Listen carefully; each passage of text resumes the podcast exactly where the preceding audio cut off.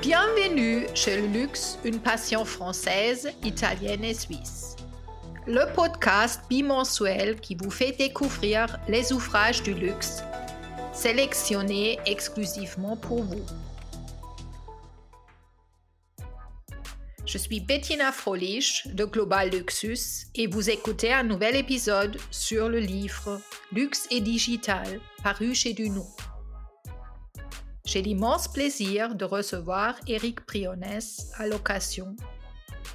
Une interview sur l'omnicanalité, la data, la performance, l'écologie, l'influence et le Web 3.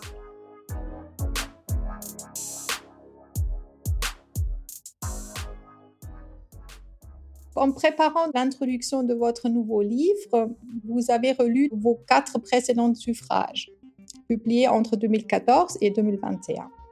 Il y a une thématique que vous avez traitée dans les quatre ouvrages, menaces et réinvention du luxe. Quelle évolution vous avez constatée finalement?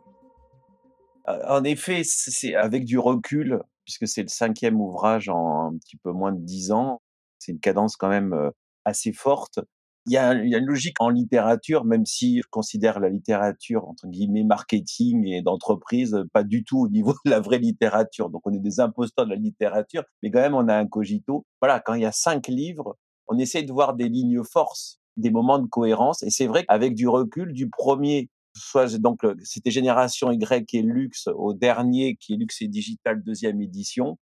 À chaque fois, il y a comme une ombre qui plane sur le luxe, qui est une menace et ça, c'est une thématique qui est récurrente, j'ai envie de dire, qui n'évolue pas. Alors, les, menaces changent de forme. On a eu la cible milléniale qui fascinait le luxe tout autant qu'elle lui faisait peur. Puis après, il y a eu la génération Z. Puis, bien sûr, la question du digital.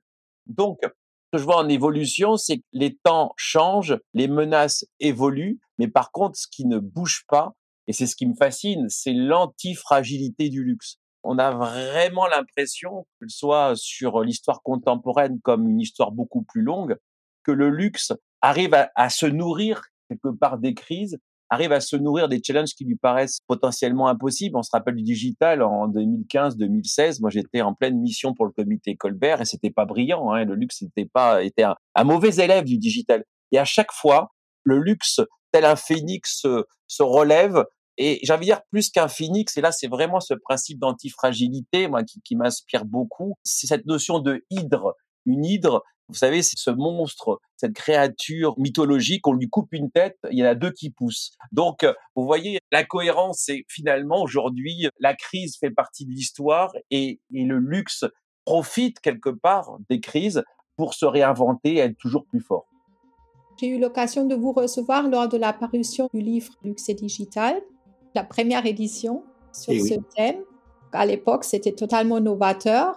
Et si vous devriez tracer le chemin parcouru entre le premier ouvrage et celui d'aujourd'hui, comment décrirez-vous ce tracé du digital des débuts de l'Internet, snobé par le luxe, comme vous avez bien dit, à aujourd'hui?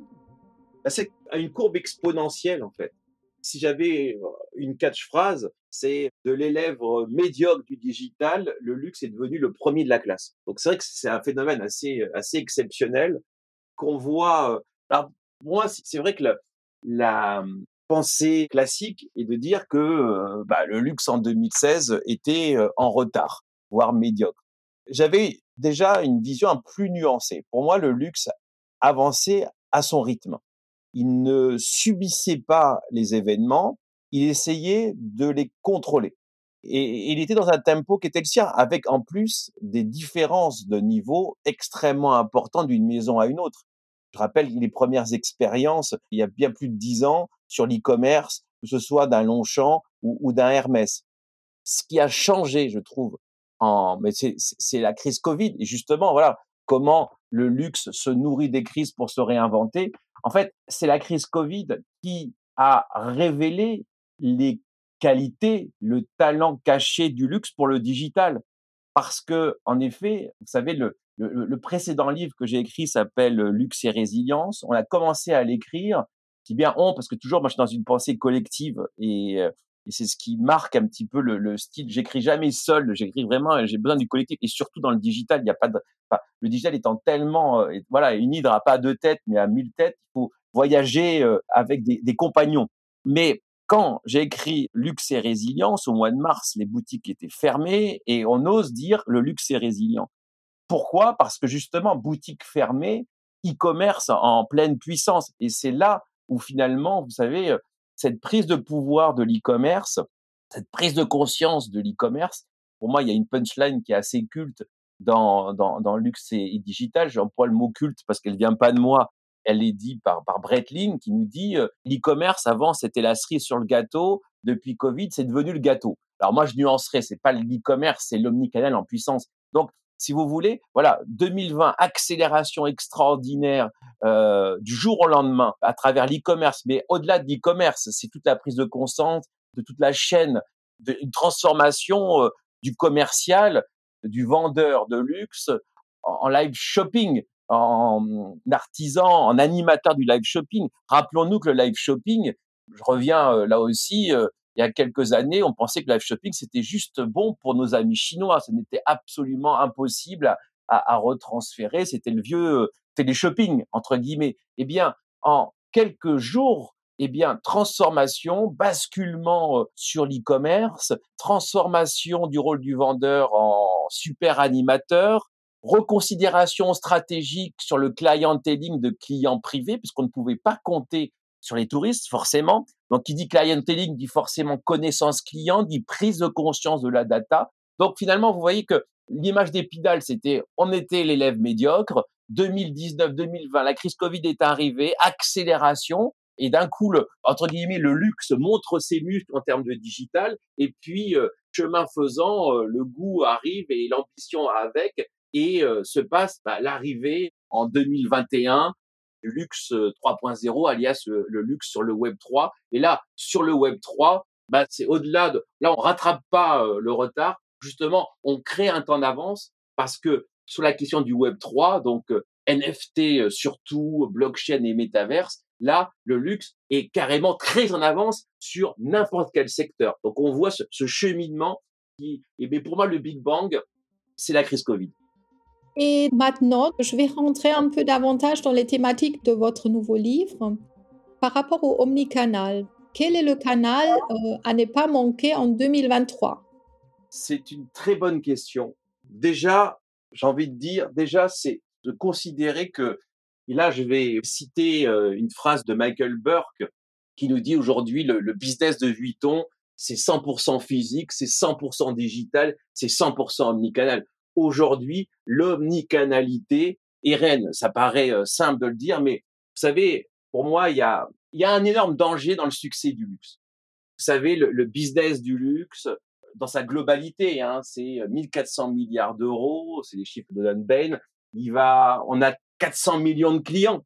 C'est énorme, 400 millions de clients. Donc, ça veut dire on a des, des milliards de produits si vous tirez euh, la corde. Et en 2030, le luxe aura 500 millions de clients.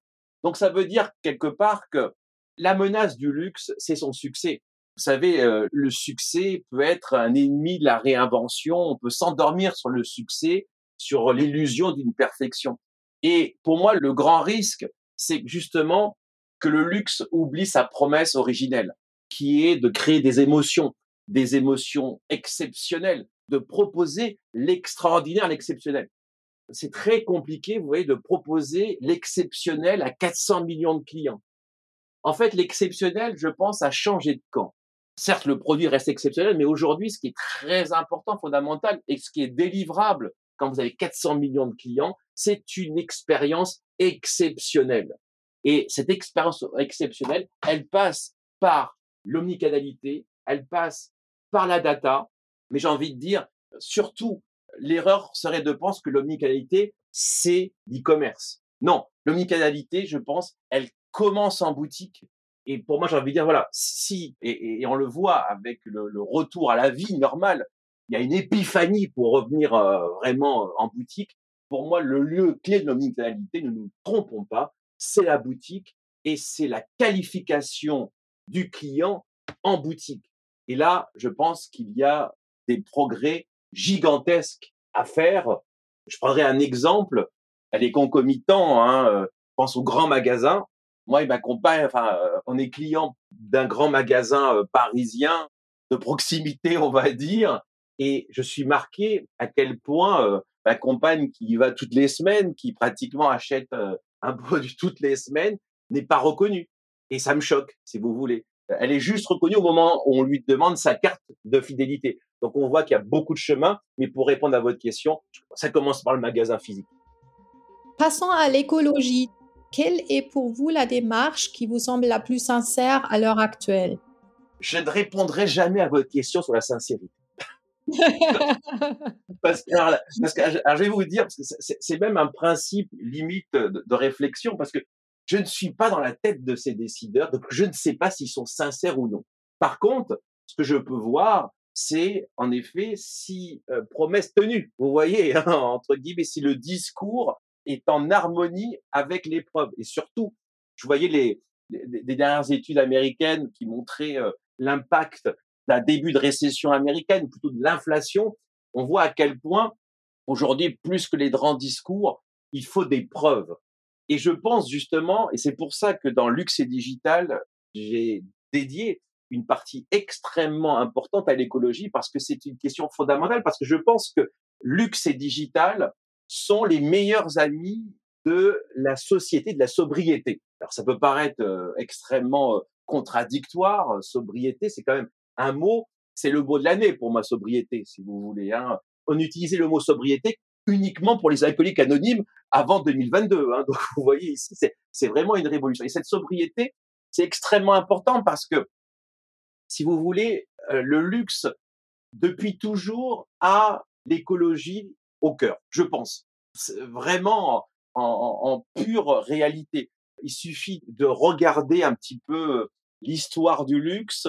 Simplement, ce qui s'est passé, c'est que le luxe était naturellement écologique parce que le luxe est forcément respectueux de ce qui fait son âme, qui sont les belles matières. J'ai envie de dire, et les belles matières, il n'y a pas de belles matières sans un respect euh, profond du grand fournisseur qui est la nature avec un N majuscule. Ça vient pas de moi, ça vient de, de la famille Dumas, euh, Hermès, cette idée de, de grand fournisseur qui est la nature. Donc, en fait, ce qui a changé, si vous voulez, quand on voit les, les, politiques au-delà RSE, euh, sustainability, euh, elle date pas d'hier, elle date bien avant la mode du sustainable entre guillemets. Mais simplement, le luxe n'en parlait pas. Vous voyez, le luxe ne mettait pas en lumière. C'est finalement cette accélération de la crise environnementale et aussi des attentes du consommateur qui ont fait que le projecteur est maintenant braqué sur la question sustainable, en particulier dans le luxe. Donc, vous voyez, pour moi, ça, ça ne répond pas donc d'une démarche opportuniste parce que le luxe était déjà extrêmement au fait, euh, avait beaucoup réfléchi sur le sujet, même quand il n'était pas entre guillemets à la mode, je dis bien à la mode, euh, hélas, si vous voulez. Et donc, c'est une continuité. Donc pour moi, on n'est pas sur quelque chose d'opportuniste, mais c'est mon avis. Par contre, ce qui est extrêmement important, c'est que aujourd'hui, le luxe veut être un champion de la question environnementale, peut même être un peu à l'avant-garde, si vous voulez, veut être un modèle. Et de là, il veut totalement se différencier de la mode est même stratégique. Vous voyez, euh, mode et luxe sont des choses très différentes dans les cycles et une façon de se différencier. Alors, ce qui les différencie, de dire principalement, c'est le prix, mais la différenciation mode et luxe, c'est quelque chose de fondamental, en particulier sur la question digitale. La mode étant pour le grand public le symbole d'une industrie extrêmement polluante, le luxe veut se différencier et n'a pas les mêmes bilans carbone que la mode.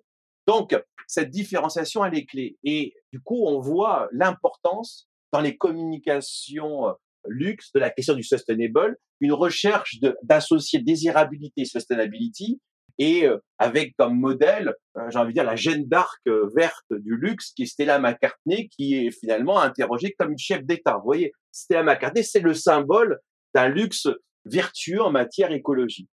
Et ce qui est intéressant, c'est que justement, tous ces efforts qui sont faits à la fois dans le produit, dans la conception, mais dans la communication, aujourd'hui, payent, payent et concrètement, vous voyez, euh, si je prends une comparaison, en 2008, c'était la crise, c'était une crise financière qui peut, ressembler à la crise qu'on vit euh, actuellement. Il y avait ce symbole du luxury shame. C'était honteux d'acheter du luxe. On ne vit absolument pas ce phénomène aujourd'hui. Et c'est, je pense, en grande partie sur ce travail de fond, si vous voulez, à la fois de valeur qui intègre l'inclusivité et le sustainability. Après, luxe digital, pourquoi c'est si important dans mon livre? Tout simplement parce que je pense que le digital, c'est le garde-fou euh, des engagements écologiques, du luxe. Pourquoi? Parce que le client n'a pas forcément confiance, forcément il est sensible au greenwashing, et du coup le digital doit être là comme finalement le seul élément de transparence du luxe, le luxe détestant la transparence par essence, mais à un moment donné sur ces questions d'énergie, questions de carbone et ainsi de suite, là on n'est pas dans la magie, on est dans la science entre guillemets, on est dans l'ingénierie et transparence il doit y avoir. Et c'est justement le digital qui doit apporter cette transparence, qui doit quelque part, si vous voulez, amener le client à pouvoir vérifier concrètement si le luxe tient parole. Et là, c'est pas une question d'histoire, c'est une question de chiffres, c'est une question de, visibilité euh, totale d'un système. Et c'est pour ça que euh, bah, luxe et digital, bah, la partie sur l'écologie est, tellement, euh, tellement importante ici parce que le digital doit garantir si les engagements du luxe en matière d'environnement sont tenus ou pas. Je terminerai par un point au-delà de cette notion de transparence qui, est, qui rappelle la notion un peu de, comme aujourd'hui, si vous voulez euh, comprendre le sustainable, c'est avoir une vision systémique. Euh, on peut pas voir juste un bout du problème, il faut voir l'ensemble. Moi, je, je j'ai eu le plaisir et l'honneur, et c'est vraiment un honneur de, de, créer le Master Green Luxury, la Paris School of Luxury, école que j'ai co-créée, ce master, il est dédié justement à la transition environnementale dans le luxe sur les métiers du marketing et de la communication. Et là, c'est vraiment une, ça apporte à la fois du sens et de l'employabilité pour nos étudiants. Et finalement, quand je regarde ces cours, quand je regarde ces étudiants formés et leur excellence, je comprends que aujourd'hui, il faut avoir une vision systémique. Et le luxe passe d'une logique de maison de luxe à une maison de plateforme de luxe. Parce que il faut avoir une vision plateforme pour pouvoir mesurer, vous voyez, l'impact de chacune de ces actions. C'est pas simplement la conception de produit, c'est ce qui se passe sur le site e-commerce avec l'éco-conception, c'est ce qui se passe en communication. Je prends un exemple tout simple. Si euh, vous avez un bilan carbone sur une campagne, si en même temps vous faites un plan média qui va euh, envahir le monde, eh bien ça sert à rien. Donc il faut avoir cette vision systémique. Donc je pense en effet que ce tandem luxe et digital, c'est une réponse à, la société de la sobriété. Alors, par rapport à l'influence, un des prochains chapitres, j'aimerais bien savoir si vous vous considérez comme influenceur et selon vous aussi, quel influenceur a modifié vraiment le paysage d'une manière novatrice dans le luxe? Ah, ça c'est une bonne question. En fait, l'influence, vous savez, c'est mon, c'est un sujet qui m'a toujours passionné. En fait, j'ai un rapport dual par rapport à l'influence. Mon premier livre, ça s'appelait Buzz Marketing. Vous voyez, je l'ai écrit trop tôt. Hein, C'était en 2002. Et trois ans après, les agences de Buzz Marketing sont sorties en France. À l'époque, on pouvait écrire des livres trop tôt. Vous voyez, c'est plus possible. Aujourd'hui, ça va tellement vite. Mais ce qui est très étrange avec l'influence, pourquoi c'est ambivalent? Parce que je trouve que la matière manque de stratégique. Vous voyez, on se limite énormément simplement à un casting d'influenceurs. En gros, le syndrome Lena Situation. Vous voyez, et, je parle de Lena avec beaucoup de beaucoup de tendresse et de respect et d'admiration, puisque Lena Situation a été une de mes étudiantes pendant deux ans. Elle était déjà très brillante en marketing, je peux vous dire. Et je vois souvent à la fois mes, les recommandations de mes étudiants qui se bordent à deux, trois influenceurs. Je pense que la matière influence se limite simplement à une vision data et à un casting du j'aime, j'aime pas. Et c'est pour ça que j'aime beaucoup les chapitres qui sont écrits sur l'influence dans luxe et digital, là aussi, ils sont pas écrits par moi, donc je peux le dire si vous voulez. En particulier, le chapitre sur la culture réponse de l'influence fatigue qui a été écrit par Icon, qui essaie de répondre justement aujourd'hui, il y a une influence fatigue, comment y répondre, et en particulier en Chine par euh, Yuan Zhu euh, Daiding, qui nous montre la face cachée du parti d'influence, les fans. Donc, si vous voulez, je pense que la question de l'influence, elle n'a pas la vision stratégique qu'il mérite quelque part. On a une vision encore trop, euh, j'ai envie de dire, people, simpliste. Et le sujet est éminemment fondamental. Après, à votre question, quelle est l'influence? Est-ce que je suis un influenceur? J'essaie de l'être sur LinkedIn. Et pour moi, euh, LinkedIn a été une vraie révélation et je sens cette influence très concrètement à travers le nombre d'étudiants qui me regardent, mais aussi en maison. Vous voyez, euh, il y a, il y a quelque temps, j'ai écrit des posts où j'ai eu des menaces sur LinkedIn. Alors c'était assez, c'était la première fois, hein, vous voyez que sur LinkedIn on n'était pas sur un média tendre ici, et en fait c'était euh, lors du débat euh, Balenciaga par exemple. Là j'ai eu des menaces de gens d'extrême droite clairement parce que j'essayais d'apporter une réponse nuancée à la crise et je me posais la question est-ce qu'une marque de luxe peut faire des erreurs? Donc du coup là j'ai senti si vous voulez avec la force du débat mais aussi la menace une vraie influence aussi à notre poste. Je vais vous donner un exemple, c'était par rapport au départ euh, de Michele euh, chez Gucci, là aussi, pour moi, ce, départ était n'était pas une surprise, c'était simplement le tempo qui était surprenant parce que bah, il y avait un certain nombre de signaux qui montraient que le départ était inéluctable. Et euh, moi, j'ai eu des, des personnes de chez Gucci qui à la fois ont défendu Michele avec passion, mais d'autres qui me disaient j'avais bien raison. Donc, vous voyez ici, là, il y a ce, ce débat je le sens. Donc oui, je vois une forme d'influence. Alors c'est pas un influenceur. Alors, je suis pas un influenceur Instagram, si vous voulez. Ce qui compte, vous voyez, et c'est pour ça que je dis euh, sur la notion, vous voyez, euh, je reviens sur votre question, euh, est-ce qu'ils sont authentiques dans leur réflexion? Moi, je suis profondément un planeur stratégique. Je parle très peu de moi, mais j'aime transmettre. J'aime profondément transmettre. Et c'est ce que je fais sur LinkedIn, et c'est ce que je fais à l'école. Alors après, est-ce qu'il y a un influenceur qui m'inspire? Moi, ce qui me fascine un peu dans le monde du luxe, c'est euh, à la fois le côté multicasquette d'un Loïc Préjean, vous voyez.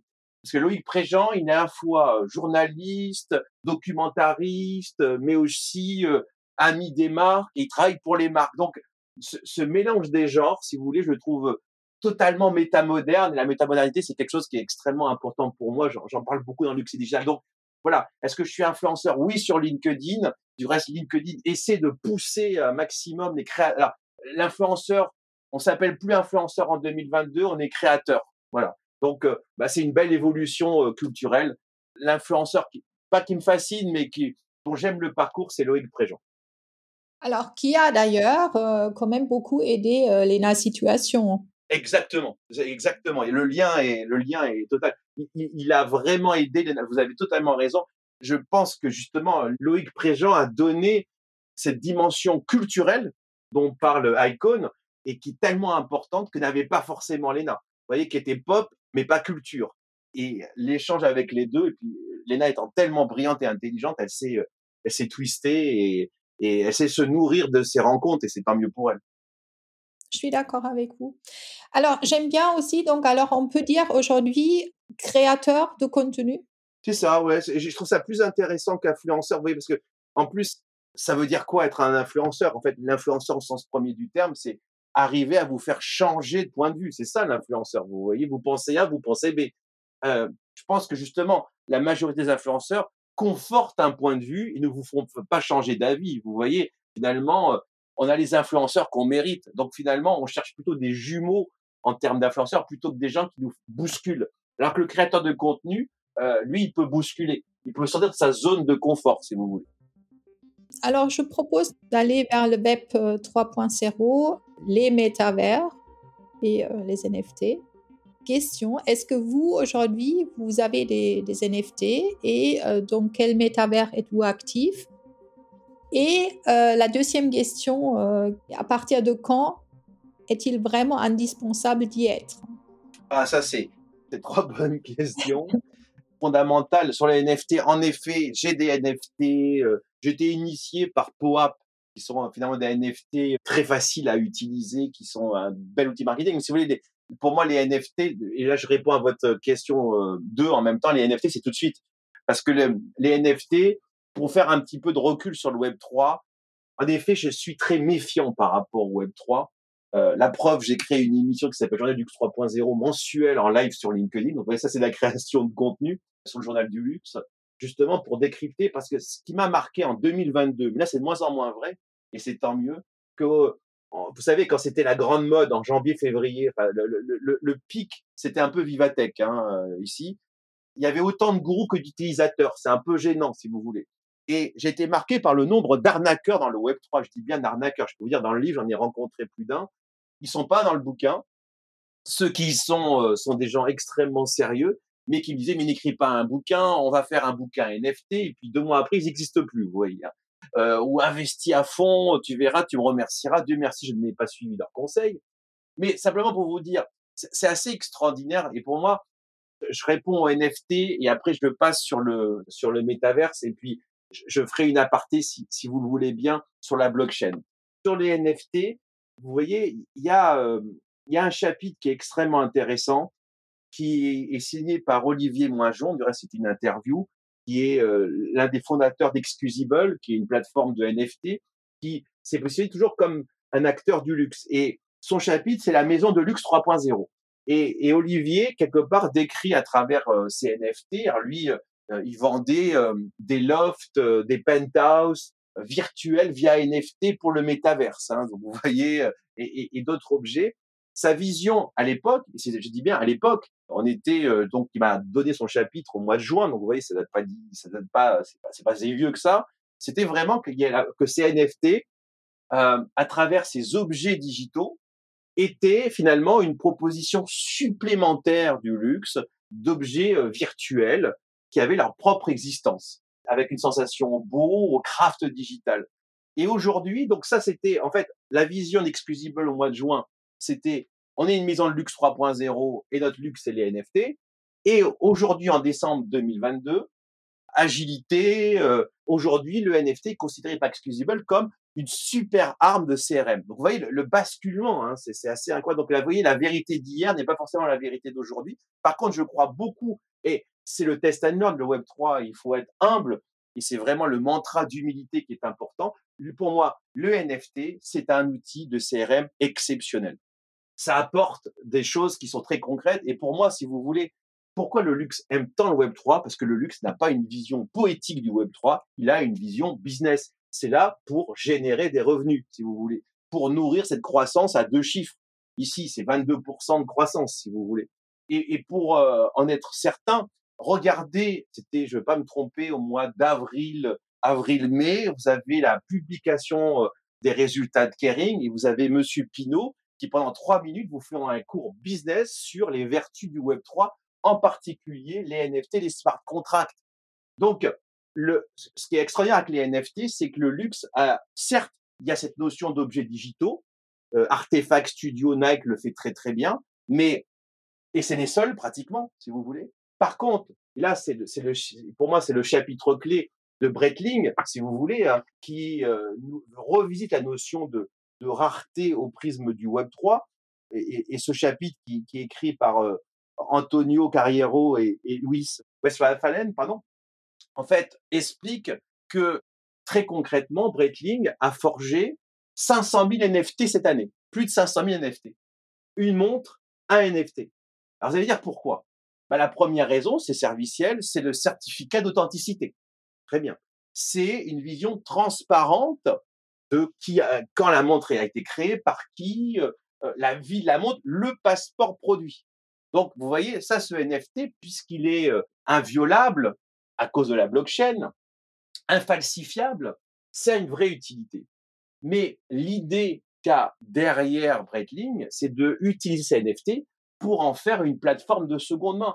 Or, la seconde main a totalement été snobée par le luxe dans son intégralité, et finalement, c'est les sites, c'est des plateformes de seconde main comme Vestiaire Collectif qui ont récupéré le business. Or, on voit quoi aujourd'hui? Ça, c'est une vraie révolution, si vous voulez c'est euh, que euh, le luxe de seconde main, c'est quelque chose qui est adoré par toutes les clientèles de luxe, en particulier les jeunes, mais pas que, j'ai envie de dire, elle est transgénérationnelle, mais c'est simplement aujourd'hui, c'est pas la seconde main qu'on s'initie au luxe. Donc c'est un business euh, énorme qui n'est pas rentable pour les plateformes, entre guillemets, purement digitales, mais vous voyez, par exemple, je vous donne un chiffre, c'est un chiffre BCG Vestiarco, la, la part de la seconde main accessoire mode a triplé en deux ans toutes les générations. Celle qui euh, vend le plus, c'est euh, la Gen X. Euh, celle qui vend le plus, enfin celle qui va le, qui vend le plus, le plus vite, c'est la Gen Z. Bref, toutes les générations ils sont touchés. Et justement, eh bien, ce marché de cette luxe de seconde main qu'on appelle le feel good luxury.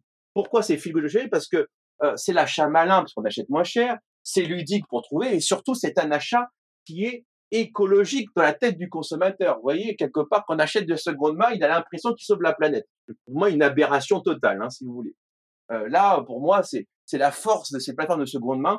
Qui euh, euh, sur l'idée qui est juste au départ, si vous voulez, que de profiter, euh, de dire que bah, grâce à la seconde main, vos objets de luxe ont une deuxième ou une troisième vie, c'est très juste. Le problème, c'est qu'on voit que la génération Z, par rapport à la seconde main, ont un comportement équivalent à la fast fashion. C'est-à-dire qu'un objet de luxe, il va passer entre 10 ou 12 mains. Je vous dis pas l'empreinte carbone de 10 envois et retours. Hein. Vous voyez un peu. C'est une belle idée, vous voyez, qui est, qui est vérolée par le concret.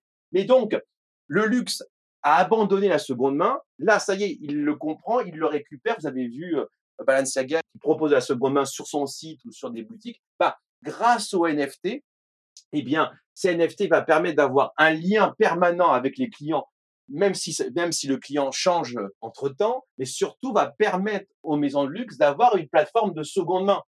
Ce que nous dit Monsieur Pinault, c'est qu'avec les smart contracts, on va rentrer dans une logique d'abonnement. Ça veut dire quoi? Ça veut dire que demain, quand vous allez acheter votre sac, par exemple Bottega Veneta, euh, il y aura un NFT lié à donc un smart contract qui va vous permettre de rentrer dans une logique d'abonnement, de service. Et ça veut dire que donc votre sac Bottega Veneta, vous allez le payer une fois, et peut-être chaque année vous allez payer un abonnement, donc des revenus supplémentaires après à la marque de trouver des nouveaux services. Donc voilà pour les NFT. Donc vous voyez, les NFT, c'est maintenant tout de suite, et il faut le penser comme un outil de CRM ici. Les métaverses, l'erreur, si vous voulez, je pense, du Web 3, c'est de s'être présenté comme une révolution. En fait, les NFT ne sont pas une révolution, c'est une évolution du CRM. Eh bien, le métaverse, c'est la même chose. Les métaverses, ce n'est ni plus ni moins qu'une évolution d'Internet vers plus de immersif. Aujourd'hui, regardez le succès d'Avatar 2. Euh, Avatar 2, c'est le royaume de l'immersif. Donc, je crois profondément à l'immersif. Et c'est ça, les métaverses, si vous voulez. C'est une version immersive. Pietro Beccari, CEO Dior, dit bah, l'évolution naturelle de l'e-commerce, c'est le métaverse. Et aujourd'hui, c'est un peu une punchline que j'ai. En effet, le métaverse est un sujet de prospective. Pour moi, il faut travailler maintenant pour sortir dans deux ans. Mais ce sujet n'est pas un sujet de prospective en Chine. On appelle ça le Chinaverse. Et regardez aujourd'hui, vous avez le fameux Eleven Eleven euh, d'Alibaba, Tmall, dont le thème était le métaverse. Imaginez un Black Friday d'Amazon ayant pour terme métaverse. C'est la réalité en Chine. Vous avez des centaines de millions de Chinois qui sont dans les métaverses et donc qui sont habitués à cette évolution immersive. Donc, c'est le métaverse, c'est ni plus ni moins qu'une évolution du web, de l'internet en mode immersif. Et mon usage, en fait, j'ai investi dans un métaverse français, donc en tant qu'investisseur, qui s'appelle Mira, Mira, qui est l'un des premiers métaverses français, qui a un métaverse qui a une fonction, qui a une ambition culturelle et qui a pour principe d'être photoréaliste et de proposer un craft qui est sublime, qui permet d'aller au cœur de la matière, d'une beauté graphique incroyable. Et je le pense en effet qu'il est profondément euh, luxo-compatible. C'est pour ça que j'ai investi euh, dedans, parce que justement, euh, aujourd'hui, les métavers sont un peu, vous voyez, ont des modes graphiques qui viennent du gaming, qui sont un peu enfantins, en mode 8 bits, entre guillemets, si j'ai le jargon de gamer, eh bien, euh, bah, les métaverses qui arrivent, parce que Mira euh, sortira au grand public en 2024, lui est photoréaliste et est taillé pour l'ambition, le beauté, le sublime, d'où le chapitre dans euh, Luxe et Digital de Mira sur l'esthétique du désir.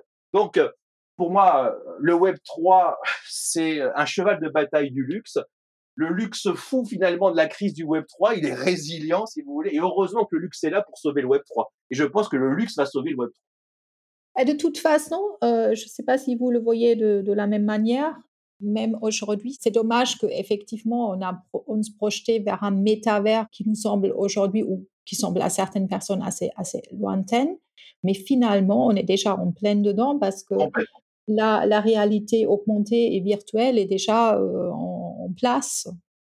Ah, mais vous avez complètement. En fait, le, le métavers souffre de méta et des erreurs stratégiques de méta. Méta a pris un énorme temps d'avance et a investi beaucoup. La preuve, j'avais un chiffre qui montrait que 40% des, Américains pensaient que le métavers c'était méta. Donc bravo, hein, vous voyez, en termes de hold-up marketing. Le problème, c'est que la, la, vision stratégique de Zuckerberg, je pense, n'est pas bonne pour deux raisons.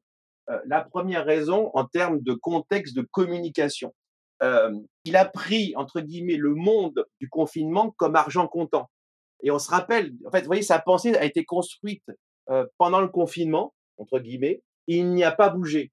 C'est ça le propre du luxe, d'aimer le chaos, de se confronter au chaos. Vous voyez, tel une de, savoir évoluer, de faire des retours, des allers-retours.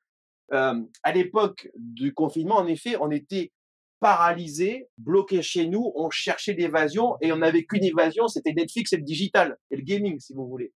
Or, aujourd'hui, qu'est-ce qu'on voit? On voit, vous voyez, le, retour en boutique. Euh, la, boutique a retrouvé son sens. Donc, on veut du réel. Ça ne veut pas dire qu'on ne veut pas de digital, mais on veut du réel. Donc, lui, il est sur un monde, vous voyez, où on va... C'est la matrice, si vous voulez. Ça, c'est le premier point. Donc, ça, il y a une évolution. Il faut savoir l'équilibre. Et aujourd'hui, il propose un monde alternatif. Non, il faut proposer un monde augmenté, pas alternatif, si vous voulez. Et le deuxième point, je pense, la deuxième erreur, c'est d'avoir misé entièrement en termes de business model sur le casque. Vous voyez, tout est basé sur le casque. Des milliards ont été investis sur le casque. Or, le métaverse doit pouvoir, euh, vous, pouvez en jouir sur votre téléphone, en affichage LD et ainsi de suite. Donc, pour moi, c'est les deux soucis.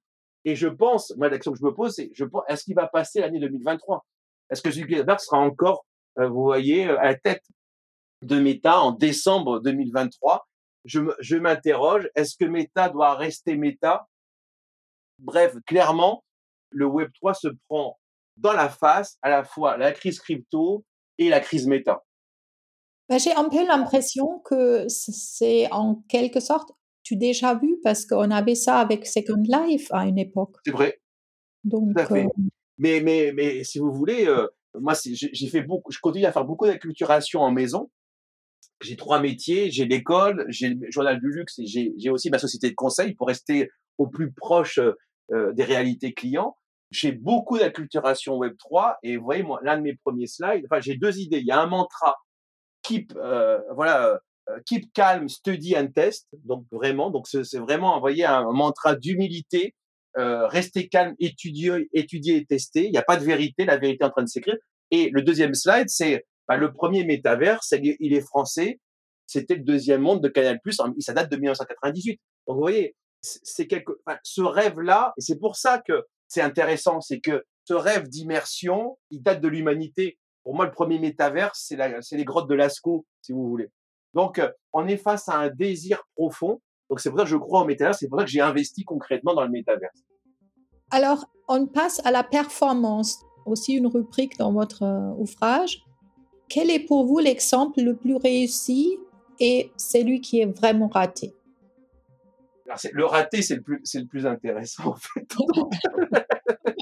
Euh, le plus réussi, je vous avoue que Dior m'inspire de plus en plus. Vous savez, euh, moi, je crois profondément au marketing du luxe. le marketing du luxe existe. Je sais que vous connaissez, vous êtes une professionnelle du marketing du luxe, Bettina, vous, savez, ça fait partie de votre ADN, forcément. Savez dans le luxe, il y a quand même euh, il y a beaucoup de gens qui disent que ça n'existe pas le marketing du luxe. Mais voilà, on vit dans cette illusion que le marketing c'est mal. Pas du tout. Je pense que le marketing c'est juste la compréhension fine du client finalement, si vous voulez. C'est extrêmement noble. Quelque part, euh, l'une des racines du luxe, moi je pense, si vous voulez, euh, au tailleur ou au bijoutier. Ben, le tailleur, bijoutier du 19e siècle, ils connaissaient tout de leurs clients, hein, vous voyez, même leur vie privée. Donc c'est quoi? C'est du marketing, ça, si vous voulez, ni plus ni moins. Non, moi, je suis fasciné par Dior parce que euh, Dior, si vous voulez, pour moi, c'est de la maison de luxe à la plateforme de luxe. Dior, en fait, il y a, y a ce message de la créatrice qui nous dit je veux un produit Dior à chaque instant de la journée. J'ai envie de dire, c'est un produit Dior, mais c'est aussi une expérience Dior. Donc, moi, ce qui me fascine, c'est l'extension du domaine du luxe et Dior l'incarne complètement à travers la pâtisserie, les jeux vidéo, tout ça. ça mais ça dépasse le digital. Hein. Pietro Beccari, pour moi, c'est le CEO peut-être le plus inspirant avec Michael Burke, si vous voulez, dans son mode de management. Vous voyez, euh, lui, il, il, aime embrasser le chaos. La notion de chaos extrêmement importante. C'est un internel insatisfait. Il vraiment, il pousse d'être au-delà de la zone de confort, si vous voulez. Il faut toujours être surprenant. Et pour être surprenant, il faut se prendre en danger. Il faut se mettre en danger. Donc Dior, pour moi, est le, le masterclass, si vous voulez. Après, quel est le worst? Alors ça, c'est plus difficile. Quel serait le contre-exemple? C'est une bonne question sur le contre-exemple. Est-ce que je vais me fâcher avec quelqu'un? Est-ce que je vais vous faire une pirouette ou pas? Ah, Vous n'êtes pas obligé de citer le nom. Ouais, ouais. Non, mais moi, je, si vous voulez le contre-exemple, euh, vous savez, avant, moi, j'étais chez, euh, j'ai eu la chance de travailler 20 ans dans le groupe Publicis pratiquement, et j'étais chez Publicis et nous.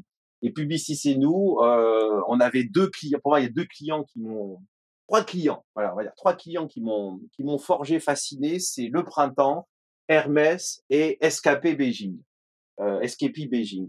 Et euh, pour citer Hermès, j'avais beaucoup de clients en fait qui nous demandaient de faire des communications à la Hermès, si vous voulez. Et, et à chaque fois, ça ratait parce qu'il y avait qu'une Hermès. Donc, j'ai envie de dire, aujourd'hui, c'est les marques qui sont trop copycat, des maisons qui sont euh, aujourd'hui, vous voyez, trop dans le l'aspiration du moment sans forme de risque.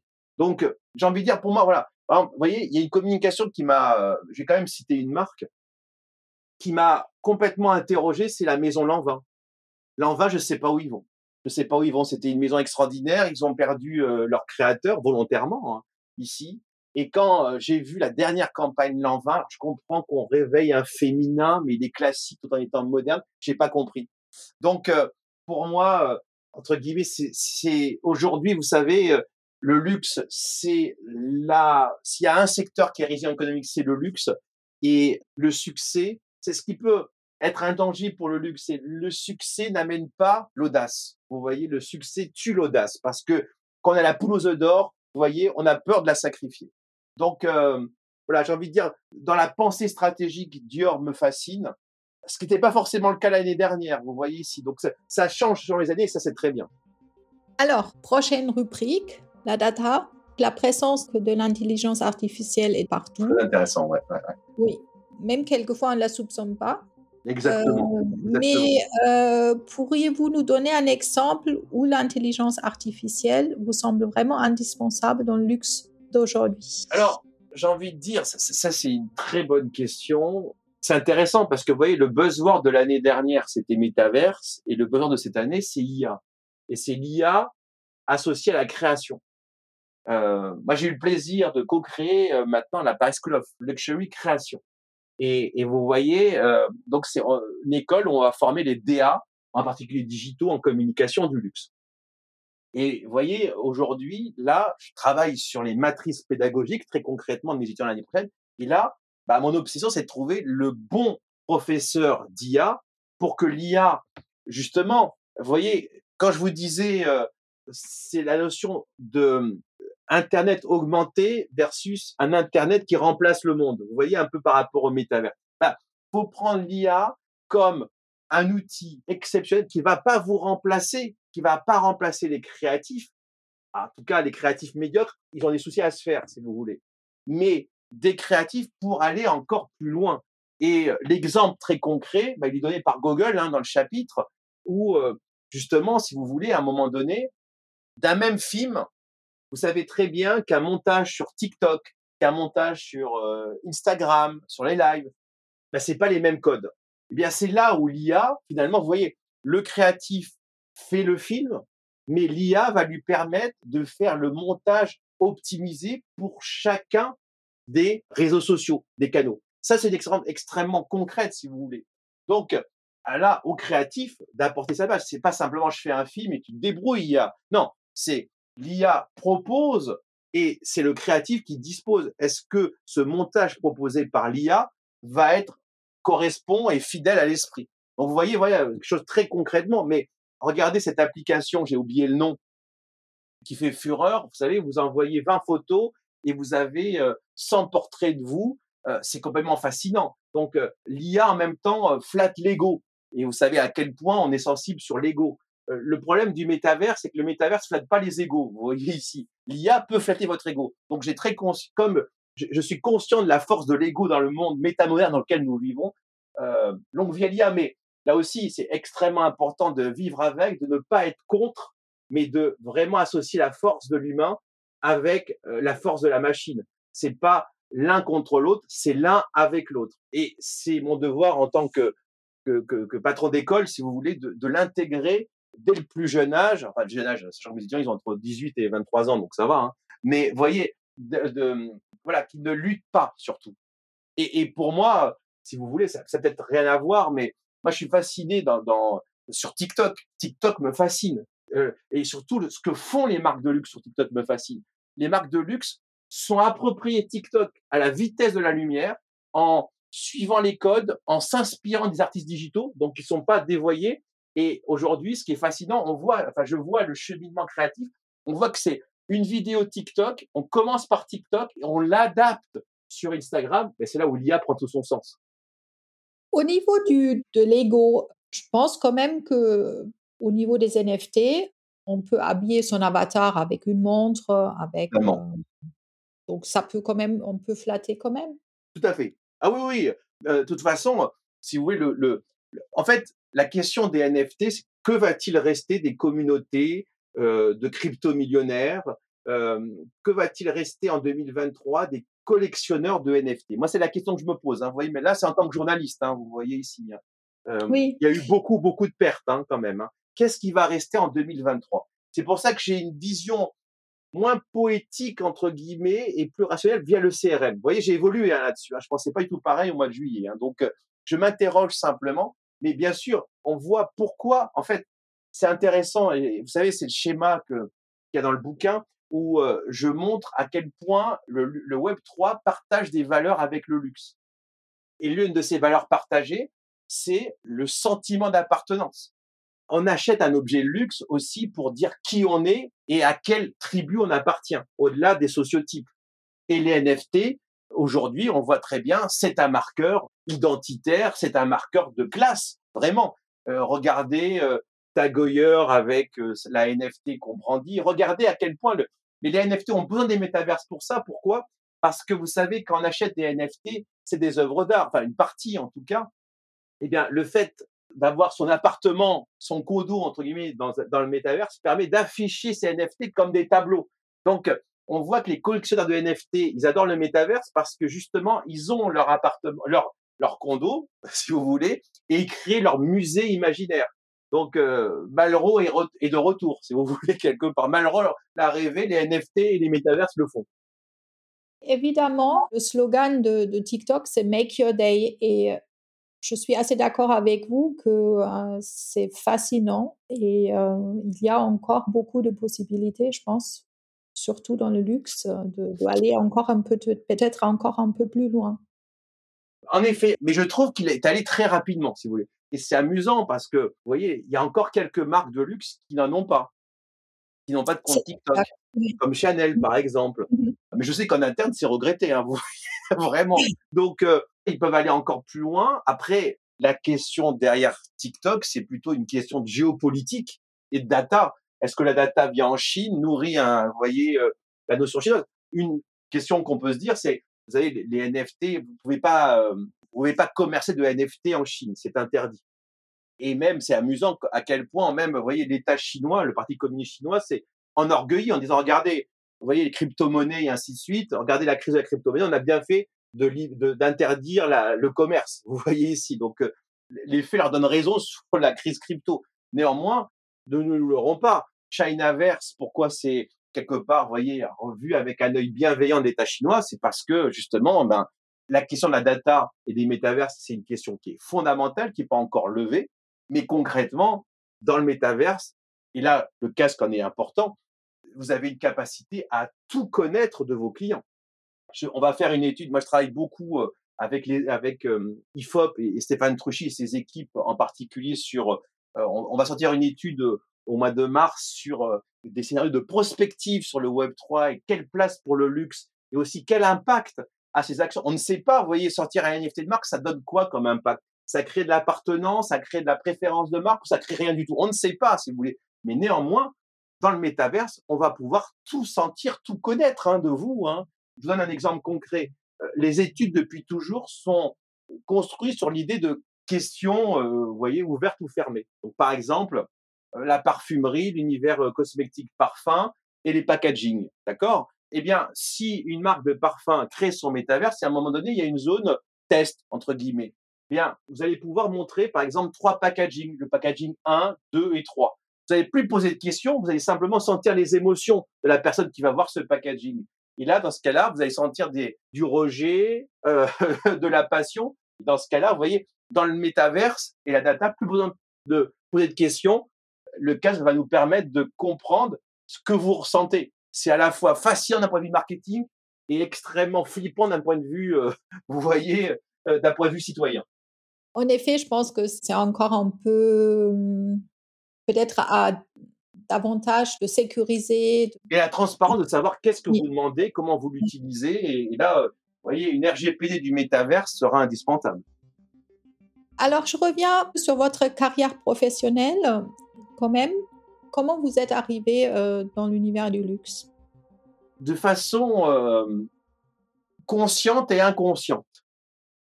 Inconsciente parce que ma mère était euh, couturière, donc métier qui a disparu couturière pour femmes, pour, pour, pour, si vous voulez. Donc, du coup, j'ai vécu dans le monde de, voyez, des bâtis, du tissu et autres.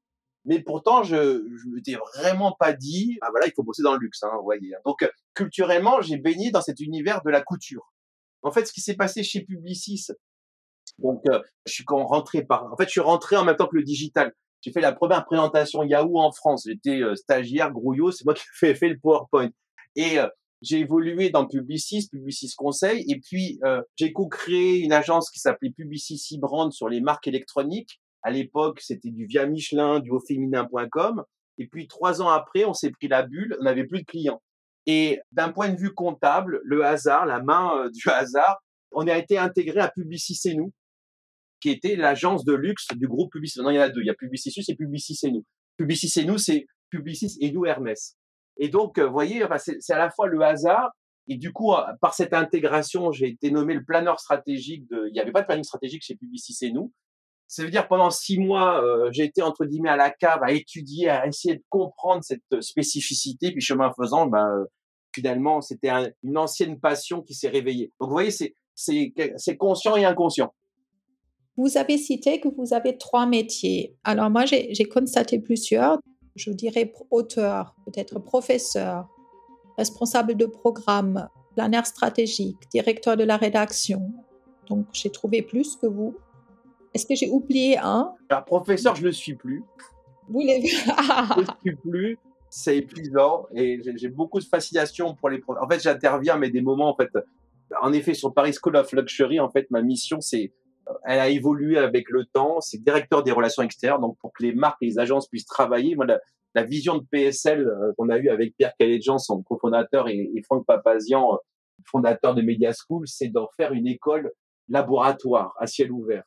Une des raisons pourquoi j'ai quitté le monde de la publicité, c'est justement à cause des millénials. À l'époque, donc c'était il y a longtemps, hein, c'était il y a dix ans, tous nos un brief, allez, deux briefs sur trois, c'était sur les millennials. Et je voyais les agences répondre en se basant sur un stagiaire et une étude acheter tous les trois ans. Vous voyez un petit peu le problème. Et en affirmant des choses qui étaient complètement fausses. Pour moi, travailler avec la jeunesse, ça veut dire travailler avec la jeunesse. Vous voyez, c'est co-construire avec elle.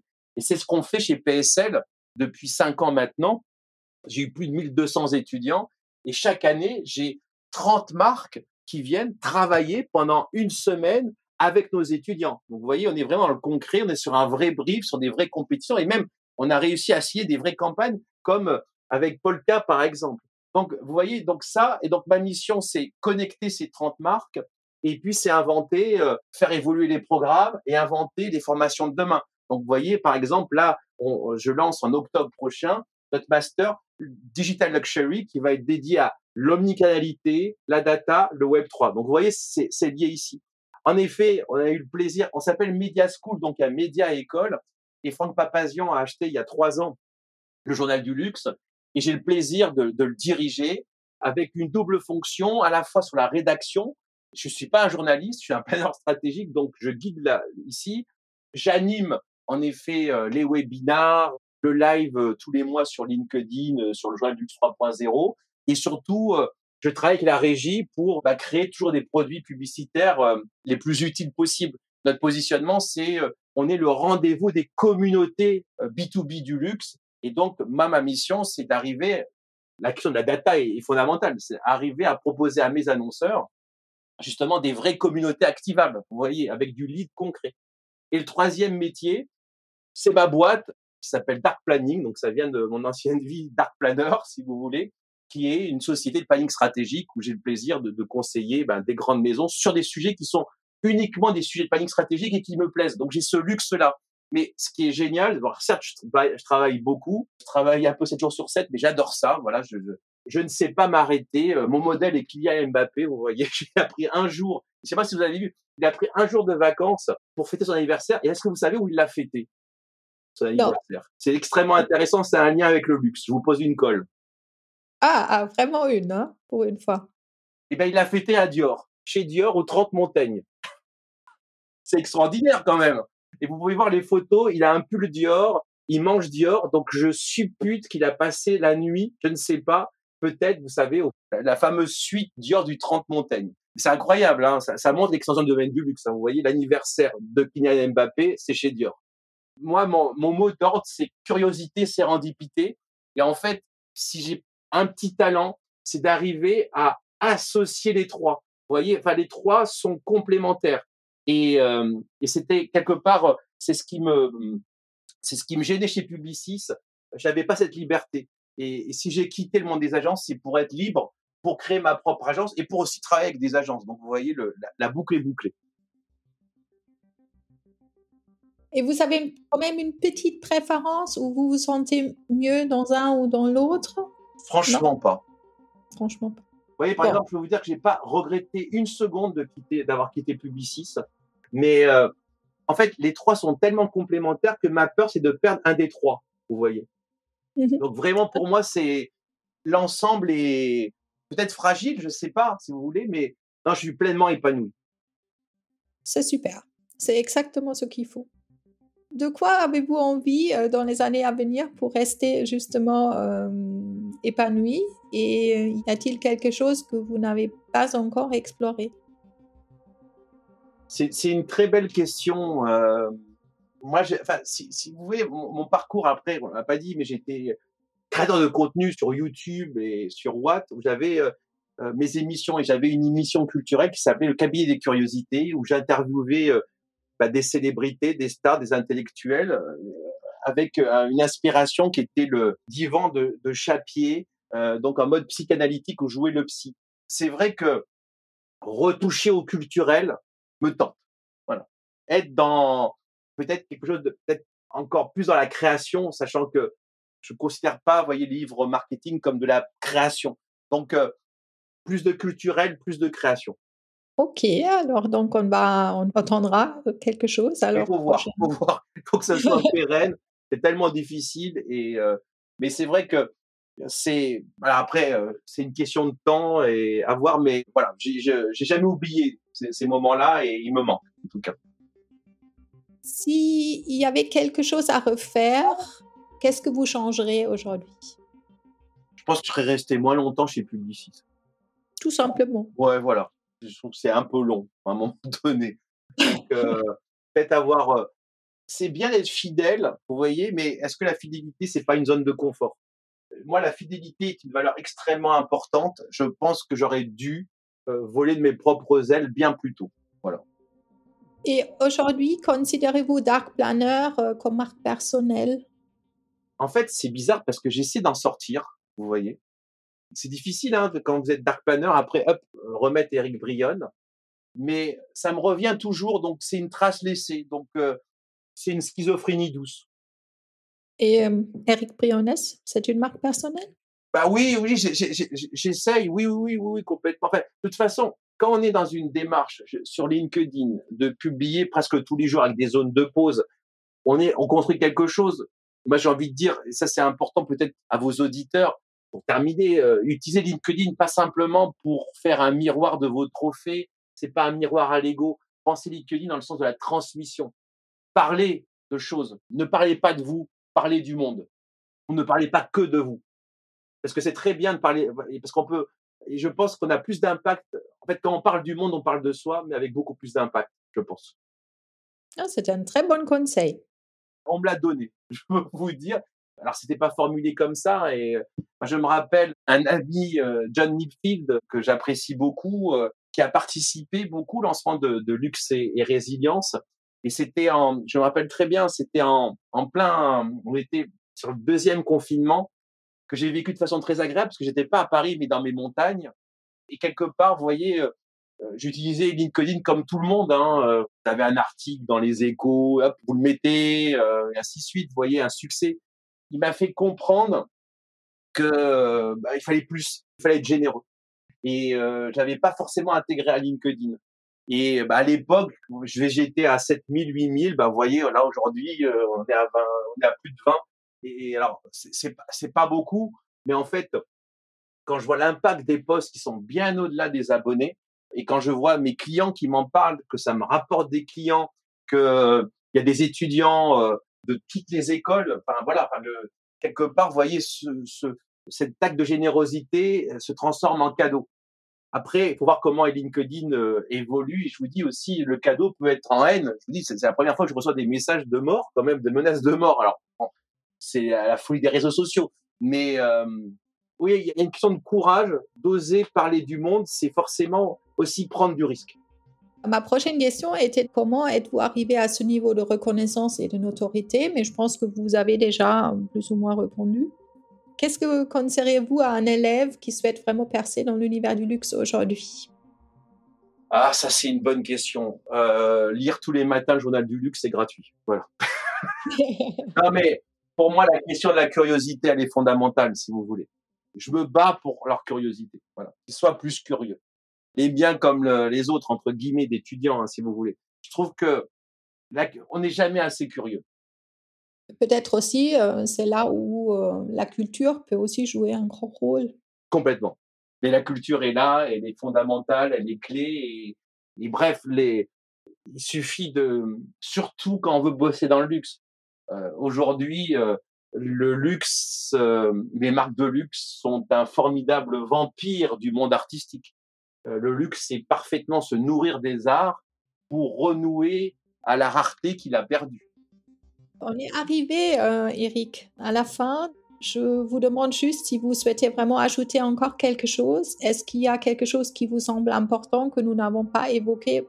Je tenais à vous remercier, Bettina, parce que j'ai beaucoup aimé cette interview, euh, à la fois par euh, forcément, et ça m'étonne absolument pas, la qualité de vos questions, la pertinence. Déjà, il y a une chose assez évidente, vous avez lu le livre. Et je peux vous dire que c'est rare en interview d'avoir des journalistes qui lisent vos livres en fait, euh, ils reçoivent le bouquin, ils posent des questions euh, avant. Donc, vous voyez ici. Et merci de, de, ce respect par rapport au travail qu'on a fait. Et surtout, je tiens à vous remercier par rapport à vos questions. Mais au-delà, le rapport au temps. Vous voyez, on est sur euh, une heure d'échange. Le luxe mérite le temps long et a besoin du temps long pour, pour comprendre ses spécificités parce que plus le luxe avance et plus il est complexe. Et c'est génial la complexité, mais ça s'épouse en plus de 8 secondes. Bah, moi, je vous remercie également que vous avez donc euh, consacré cette heure parce que c'est pas neutre, surtout aujourd'hui. Donc... Quand, comme avec vous, on a des bonnes questions, on réfléchit pas forcément. Enfin, euh, les bonnes interviews apprennent, bah, je pense, euh, et c'est ce que j'essaie de aussi de transmettre à, à, ma rédaction. Les bonnes interviews font aussi grandir les interviewés parce que souvent vous nous posez des questions auxquelles on n'a pas forcément conscience. Vous voyez, c'est une source d'insight quoi, et de signaux faibles. Les bonnes interviews, attention. Alors c'est pas neutre parce que bon moi j'ai quand même travaillé à peu près une quinzaine d'années dans l'univers du luxe bien sûr. et ça vous avez ressenti quand même. Ah ben bien sûr, non mais ça... aucune surprise là. Bah, écoutez, Eric, alors donc, euh, on va attendre donc votre prochain ouvrage. Ah, il sort en anglais. le prochain ouvrage, j'ai pas d'idée. Par contre, je travaille sur la version anglaise. Et là, je suis très fier de Luxe et Digital qui sortira normalement au mois de mai. Donc, c'est la traduction en anglais. C'est la première fois qu'on aura euh, un livre en anglais. Donc, euh, là, je suis plus sur la, sur la trad. Voilà. Ah, ok, super. Donc, on va faire une interview en anglais? Non. j'ai un j'écris en anglais, je, parle anglais, mais j'ai un, comme beaucoup de Français, j'ai un gros complexe par rapport au sujet. Et c'est surtout, je pense, comme on est, euh, en même temps, j'adore la langue anglaise sur sa précision aussi, sur la richesse de son vocabulaire conceptuel surtout, cette multiplicité des mots. C'est vrai que le luxe demande une telle rigueur et ne supporte pas le contresens. Vous voyez, je, je, je souffrirais d'une mauvaise utilisation du mot, d'un mot dû à le sens de l'improvisation. Bah, écoutez, essayez comme moi le, avec le français, vous voyez. Voilà. Bon, Eric, euh, alors merci encore. C'est moi qui vous euh, remercie, Bettina. euh, à très bientôt. Merci d'avoir écouté ce podcast jusqu'au bout. J'espère que cet épisode vous a plu. Si c'est le cas, je vous invite à laisser un avis sur Apple Podcasts et Spotify ou de partager l'épisode autour de vous. Je vous retrouve dans deux semaines ou 14 jours pour un nouvel épisode. Le luxe, une passion française, italienne et suisse, de Global Luxus. En attendant, retrouvez-moi sur YouTube, TikTok, Instagram, Pinterest ou LinkedIn.